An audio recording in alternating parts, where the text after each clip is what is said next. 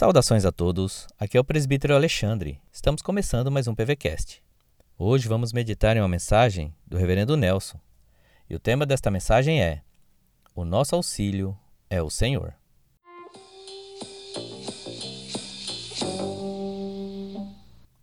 A palavra de Deus em Salmo 60, verso 11, diz assim: Presta-nos auxílio na angústia, pois vão é o socorro do homem.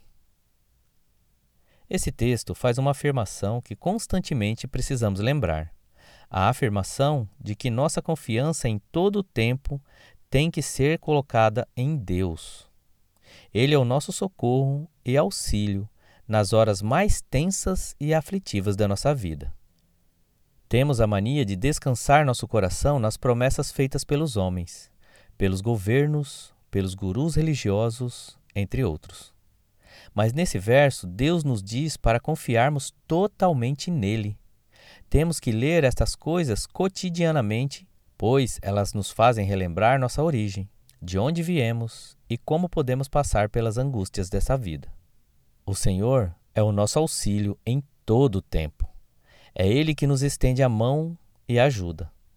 Não se esqueça disso.